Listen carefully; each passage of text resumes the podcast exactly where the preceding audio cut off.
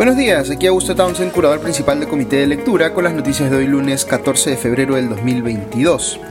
Feliz día de San Valentín para quienes lo celebran. Creo que la amistad es algo que siempre se debe celebrar. Es interesante para mí que, aunque no nos hemos conocido presencialmente, algunos de ustedes que participan asiduamente en nuestras sesiones virtuales de debate de los miércoles, ya siento como si fueran mis amigos. La amistad, dicho sea paso, es algo clave para el buen funcionamiento de una sociedad, por múltiples razones, pero una de ellas, una que es particularmente importante para lo que hacemos aquí en Comité de Lectura, es que nos permite entender que uno puede discrepar intensamente con una persona y aún así considerarla y apreciarla como un amigo porque las discrepancias eh, no son muestras de odio o de mala fe necesariamente, muchas veces cuando son constructivas son más bien una muestra de cariño. Así que un pequeño deseo esta mañana antes de empezar las noticias, eh, no perjudiquen sus amistades por discrepancias políticas o de otra índole que puedan tener con sus amigos, más bien aprendan a valorarlos precisamente porque al pensar distinto que ustedes, les abren pues la oportunidad de aprender o de ver el mundo desde distintas ópticas.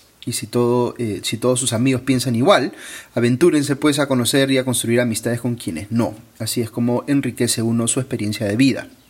Muy bien, ahora sí vamos con las noticias de hoy y el resumen de los programas dominicales. El episodio de hoy lo estoy poniendo abierto eh, a todas nuestras audiencias, pero recuerden que si eh, quieren escuchar mi podcast y el de Ale Costa todos los días de lunes a viernes, pueden suscribirse directamente en nuestra página web www.comitedelectura.pe o escribir a cualquiera de las cuentas de WhatsApp de Comité de Lectura o de otra red social y pedir información que gustosamente los atenderemos. Recuerden que también pueden regalarle suscripciones de comité de lectura a sus amigos si creen que es valioso el trabajo que hacemos aquí para informar, eh, eh, no para polarizar más, sino con el objetivo de ayudar a entendernos en nuestras diferencias y acercarnos en nuestras posiciones, siempre partiendo del respeto por el que piensa diferente para que así podamos tener pues una democracia viable. Ok, empiezo con un reportaje muy serio difundido anoche en Punto Final de Latina que muestra cómo el Ministerio de Transportes y Comunicaciones, bajo el liderazgo del cuestionado Juan Silva, se ha convertido pues en una agencia de empleos. El periodista Christopher Acosta consiguió un video en el que se ve a Juan Altamirano y otro asesor del MTC ofreciéndole puestos de trabajo a un grupo de militantes ayacuchanos de Perú Libre, eh, como quien se siente pues en la obligación de hacerles un favor. Esta conversación que habría ocurrido el primero de diciembre del año pasado se da estando Altamirano y otro asesor de nombre Julio Lazo en la oficina contigua al despacho del ministro Silva desde donde éste normalmente hace sus reuniones virtuales. Julio Lazo es asesor oficial del ministerio y presenta a este señor Altamirano como, entre comillas, el brazo derecho del ministro Silva, la persona que está evaluando todo lo que es personal de Provías Nacional y Provías descentralizado. Pero lo curioso aquí es que Altamirano no tiene un cargo formal de asesor en el MTC, sino que fue contratado solamente para eh, ordenar documentos y de manera temporal. De hecho, lo abordaron para el reportaje a la salida del ministerio y este negó ser asesor y estar involucrado en el proceso de contrataciones eh, como no podría estarlo, eh, pues como les decía, no es funcionario público. Es decir, este video podría estar mostrando con suficiencia que este señor Altamirano ha cometido un delito de usurpación de funciones. El MTC, por supuesto, ha negado vinculación con Altamirano, señalando que el ministro Silva desconocía lo que hacía este señor en el MTC, pero eso es bien difícil de creer, considerando que esta reunión quedó capturada en, eh, que quedó capturada en video se llevó a cabo al costado del despacho presidencial y con un asesor oficial del MTC que trataba a Altamirano como si fuera su superior. Es decir, a mi criterio, sí es claro que hay aquí una persona que cuenta con la venia de la alta dirección del ministerio, del propio ministro muy probablemente, y que está repartiendo puestos de trabajo a personas allegadas al partido de gobierno, sin priorizar pues un criterio meritocrático. Esto no sorprende porque se sabe que es lo que está pasando en varios ministerios del actual régimen. Lo hizo el exministro Rubén Ramírez en la cartera de Ambiente, por ejemplo, y lo está haciendo el actual ministro de Energía y Minas Carlos Palacios, por citar algunos ejemplos. Pero lo particular de este caso, eh, que les cuento esta mañana, es que ya hay evidencia en video de cómo se hace esto último, y el ministro Silva debe pues una explicación más clara que no se agote en decir de forma muy inverosímil que no conocía lo que hacía el señor Altamirano cuando lo hacía al lado de su oficina. Mencioné muy eh, brevemente eh, el caso de Carlos Paredes en el Ministerio de Energía y Minas, quien también está repartiendo puestos en dicha cartera a militantes o gente llegada a Perú Libre sin mayor criterio meritocrático. De hecho, acaba de renunciar quien venía ejerciendo como viceministro de Minas, eh, José Chávez Cresta, diciendo este último que le había sorprendido la celeridad con la que el nuevo ministro estaba poniendo gente sin siquiera haber obtenido el gabinete el voto de confianza en el Congreso y que al conversar de esto con él, eh, este le reconoció que lo estaba haciendo de manera, eh, a manera de favor, pues son eh, personas que no habían tenido oportunidades laborales de esta relevancia y de esta remuneración, digamos, anteriormente. Si no las han recibido es porque de repente no tienen las competencias requeridas. Entonces sería absolutamente cuestionable que Palacios los ponga en altos cargos del MINEM, dilapidando recursos de los contribuyentes en gente que no va a poder hacer bien su trabajo, con lo cual pues hay un doble perjuicio para la ciudadanía. Recordemos siempre, como dice aquella frase anónima, el primer acto de corrupción de un funcionario es asumir un cargo para el cual no está preparado. Veo por otro lado un informe de la Unidad de Investigación del Comercio que revela que el actual secretario general de Palacio, Beder Camacho, eh, a quien se les indica eh, como uno de los personajes más influyentes en este, entre comillas, gabinete en la sombra que tendría el presidente Castillo, tiene una empresa llamada Milavet Sac en la que está asociada con una, eh, asociado él con una persona de nombre Marlene Paz.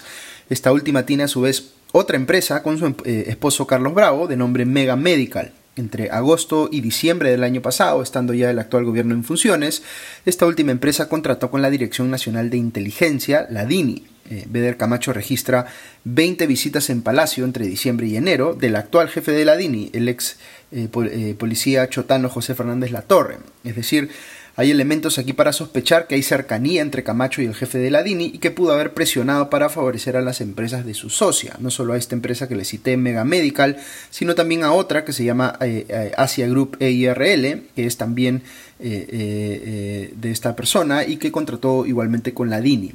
Ambas empresas contrataron por montos eh, bajos, cerca de 12.000 soles en total, con lo cual están debajo de lo que se exige para hacer un concurso y pueden asignarse estas compras por adjudicación directa, es decir, a dedo. Dicho sea de paso, estas empresas contrataron con el despacho presidencial cuando Martín Vizcarra estaba en la presidencia de la República por un total de 32.000 soles aproximadamente. Pero en esa época, Bedar Camacho ya trabajaba en Palacio. De hecho, este último ingresó con Ollanta Humala y ha logrado mantenerse en sucesivos gobiernos hasta ser ahora pues uno de los principales hombres de confianza de Pedro Castillo. La empresa que hace eh, asociado con eh, Marlene Paz es creada cuando ya él era funcionario de Palacio, es decir, hay algo muy sospechoso aquí que debe ser investigado a fondo. Hablando de investigaciones por temas de corrupción, en Cuarto Poder vi anoche imágenes de los allanamientos que se hicieron, eh, por ejemplo, en los inmuebles de Karelim López. Eh, se aprecia en ellos eh, a su esposo poniéndose autoritario con el fiscal y las fuerzas del orden, pero a ella apenas se le ve. De hecho, la Contraloría acaba de concluir que sí hubo responsabilidad penal en dos funcionarios de Provías descentralizado, pues favorecieron indebidamente en la adjudicación de la obra del puente Tarata 3 en San Martín al consorcio al que azoraba la lobista López. Eh, esta es una obra, recordemos, de más de 230 millones de soles, y la buena pro se otorgó luego de que López visitara Palacio de Gobierno en varias oportunidades y terminara, entre otras cosas, organizándole una fiesta infantil a la hija del presidente. Lo que dice la Contraloría en este caso es que la oferta ganadora no cumplía con todos los requisitos formales para competir, pues no había presentado sus poderes en regla, eh, eh, no acreditaba suficiente experiencia y había además vinculación entre accionistas de ambos consorcios competidores, lo cual es ilegal. Como se recuerda, la adjudicación fue cancelada el mes pasado al conocerse pues todas estas irregularidades.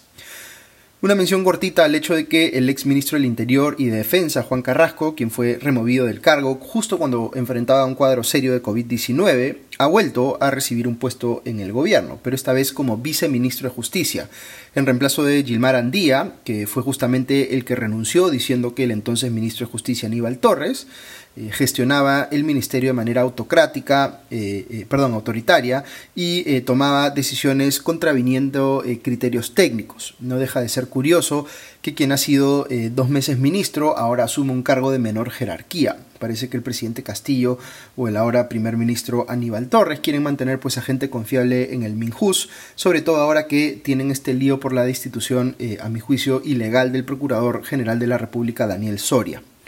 Por otro lado, este fin de semana se ha discutido mucho en las redes sociales a propósito de un reportaje del semanario Hildebrandt en sus 13 que daba cuenta de una suerte de cónclave en un hotel miraflorino entre varios congresistas de oposición, en el que supuestamente habrían estado complotando para traerse abajo la presidencia de Pedro Castillo, con eh, Dilma Boluarte incluida, y poner en su reemplazo, al menos temporalmente, al actual presidente del Congreso, Mari Carmen Alba. Todo esto supuestamente convocados o coordinados por un eh, socio local de la fundación alemana Friedrich Naumann. Como resultado de este reportaje se ha visto en las redes sociales desde comentarios sobre una supuesta conspiración para traerse abajo la democracia hasta acusaciones de injerencia alemana en la política local. Les voy a compartir mis impresiones sobre este caso. Creo que lo que ocurrió en ese hotel Miraflorino no es lo que el medio eh, quiso hacer ver. Eh, hay, digamos, varias bancadas de oposición en el Congreso que tienen posiciones favorables a una vacancia presidencial y eso no es novedad para nadie porque esas posiciones son públicas. No es que la discusión sobre la vacancia se esté llevando escondidas, pues está dándose eh, públicamente. Y hay naturalmente discrepancias sobre cómo interpretar la figura de la vacancia presidencial, si aplica eh, o no, por ejemplo, al caso de Pedro Castillo. Pero hay un debate constitucional ahí que es válido, de modo que no se puede calificar de plano como golpista a quien tiene una posición favorable al uso de la vacancia por incapacidad moral permanente, como una forma de eh, destitución presidencial. Yo ya les he comentado varias veces que eh, esta figura está pésimamente mal regulada en la Constitución, pero eso no me lleva a calificar de golpistas en automático a quienes tienen una interpretación distinta a la mía sobre este tema. De hecho, más allá de mi interpretación jurídica, eh, creo que el contexto y la justificación eh, que se le dé a una moción de vacancia importan. No es lo mismo plantear una vacancia por mero capricho que sustentar ampliamente, digamos, un caso de incapacidad moral permanente. Digo esto porque no encuentro nada de cuestionable en que un grupo de bancadas de oposición se junten a conversar sobre cómo sustentar una eh, moción de vacancia presidencial si creen que esta es justificada, como tampoco encuentro nada de cuestionable en que un grupo de bancadas oficialistas se reúna para coordinar una estrategia para hacerle frente a una movida de ese tipo salvo por el hecho de que las discusiones sobre vacancias presidenciales no debieran ser tan frecuentes como lo son hoy eh, en el Perú, esas negociaciones del lado de la oposición o del lado del oficialismo no son cuestionables per se. Ya eh, la Fundación Naumann ha aclarado, por otro lado, que esta era una reunión pública que constaba en la agenda del Congreso para discutir salidas a la crisis política que atraviesa el país. Eh, no encuentro nada per se cuestionable en la temática del evento. Uno puede tener opiniones sobre quienes terminaron asistiendo a la convocatoria y sobre cuán democrático es su accionar como políticos, pero nuevamente no hay nada per se golpista en la existencia de una reunión de este tipo, ni tampoco hay aquí, a mi juicio, algo que pueda considerarse injerencia extranjera indebida. Esto es algo que a mi criterio ha sido sacado totalmente de proporción. Uno puede pensar que la forma como están buscando aplicar la vacancia a algunas bancadas puede ser antidemocrática y es importante que discutamos al respecto, escuchando a eh, ambos lados. Pero hay que tener cuidado en caer con excesiva facilidad en las teorías conspirativas de cualquiera de los dos lados. Si eh, en un extremo todo se ve como la comprobación de que hay un proyecto comunista en marcha, del otro se ve todo como la manifestación de golpismo, y ambas son evidentes exageraciones y nos llevan a interpretar equivocadamente la realidad al no poder apreciar los matices. Un gobierno puede tener visos autoritarios, aunque no haya emprendido decididamente un camino al, al comunismo o a cualquier otro tipo de totalitarismo. Y una oposición puede comportarse de manera antidemocrática, aun cuando no sea abiertamente golpista. El que el gobierno tenga eh, visos de autoritarismo no es una carta libre para que el Congreso pueda hacer lo que sea. Y que en el Congreso haya actitudes antidemocráticas no hace menos malo que también las haya en el gobierno. Tenemos pues que estar en condiciones de evaluar con cabeza fría esos matices, porque si no lo hacemos, lo único eh, que terminamos haciendo pues es alimentar a los extremos en este escenario de polarización. Y tenemos que hacerlo con cabeza fría, repito, porque los protagonistas de estos pleitos están ya con la cabeza bien caliente. Yo encuentro muy cuestionable, por ejemplo, que el nuevo primer ministro Aníbal Torres esté acusando todo el tiempo eh, eh, eh, al, Congreso, digamos, de, entre comillas, generar desequilibrio en los poderes del Estado y crear inestabilidad política. Y no tenga él una pizca de autocrítica de todo el desequilibrio e inestabilidad que genera el propio gobierno por cuenta propia. Eh, y también encuentro muy cuestionable que la presidenta del Congreso, Mari Carmen Alba, se presente como una defensora de la democracia al mismo tiempo que llama personalmente a representantes de un medio de comunicación para amedrentar por una publicación inconveniente sus intereses. Como siempre les digo, hay que estar pues en la capacidad de criticar tanto lo que pasa del lado del gobierno como lo que pasa del lado de la oposición, independientemente de si uno es más cercano a las posiciones de un lado que a las del otro. Cierro lo local con una breve mención a la más reciente encuesta eh, de Ipsos, difundida anoche en Cuarto Poder. Se aprecia en ella una fuerte caída de la aprobación presidencial, que pasa de 33% a 25%, muy por debajo de donde estaban, por ejemplo, eh, los presidentes anteriores eh, al, más o menos al mismo tiempo de gobierno. Mientras que la desaprobación de Castillo sube de 60% a 69%. Me ha llamado lo fuerte que es la desaprobación, por ejemplo, entre los jóvenes de 18 a 25 años. 76% desaprueba Castillo y solo 17% lo aprueba.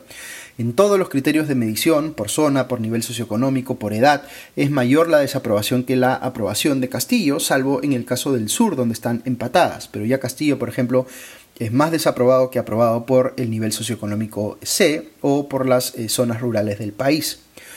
Por otro lado, eh, cae también la aprobación de la presidenta del Congreso de 29% a 21% y su desaprobación sube de 52% a 62%. La situación del Congreso como un todo es similar, evidenciando pues que el descontento no es solo con el Ejecutivo, sino también con el Legislativo. Sobre la crisis política, un 56% cree que Castillo debería renunciar y un 42% piensa que debería gobernar hasta el 2026. Esto debería eh, llevar a reflexionar al oficialismo eh, si en verdad les gustaría que la democracia directa desplazara pues a la democracia representativa en el país, porque ya ven cuál sería el resultado. Luego, un 36% dice estar definitivamente de acuerdo con una vacancia presidencial y otro 17% dice que podría estar de acuerdo. Finalmente, un 66%, perdón, 63% dice que si hay vacancia, preferiría un escenario en el que renuncia también Dina Boluarte y se convoca a nuevas elecciones. ¿Qué tipo de elecciones? Pues 74% dice que deberían ser elecciones generales, es decir, presidenciales y parlamentarias.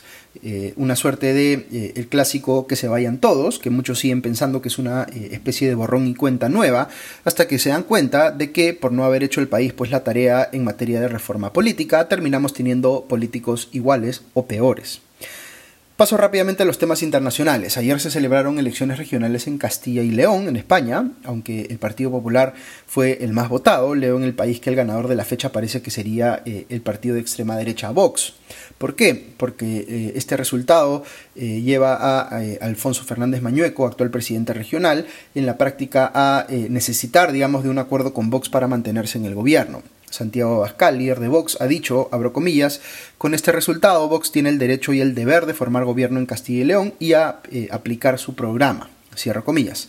Habrá que ver ahora, eh, además, qué impacto tiene este resultado en el resto del país y en las elecciones nacionales del próximo año. Por otro lado, leo en el Washington Post que las protestas en Canadá también se están replicando en Europa. Eh, el fin de semana, por ejemplo, se vieron caravanas en París. se espera que hoy caravanas de diversos países lleguen a Bruselas. Eh, como explica el Washington Post, eh, las caravanas en Europa también presentan una mezcla de ciudadanos frustrados con las políticas de manejo de la pandemia, extremistas antivacunas e incluso aquellos eh, que tienen visiones apocalípticas. leo en el New York Times que se ha reabierto el Ambassador Bridge, que era esta ruta crucial de comercio exterior entre Estados Unidos y Canadá, que se había mantenido bloqueada por las protestas, que finalmente, como les digo, ya fue reabierta. Y bueno, aquí eh, les seguiré informando sobre lo que pasa esta semana en el contexto de la crisis entre Rusia y Ucrania, que eh, digamos cada vez se escuchan más eh, voces en el sentido de que una acción militar podría ser inminente, ojalá no sea el caso. Por lo pronto, Olaf Scholz, canciller alemán, tiene reuniones hoy en Kiev y mañana en Moscú, en el más reciente intento, digamos, diplomático de bajar las tensiones en esta parte del mundo. Ok, eso es todo por hoy, que tengan un buen día y una buena semana y ya nos escuchamos pronto. Adiós.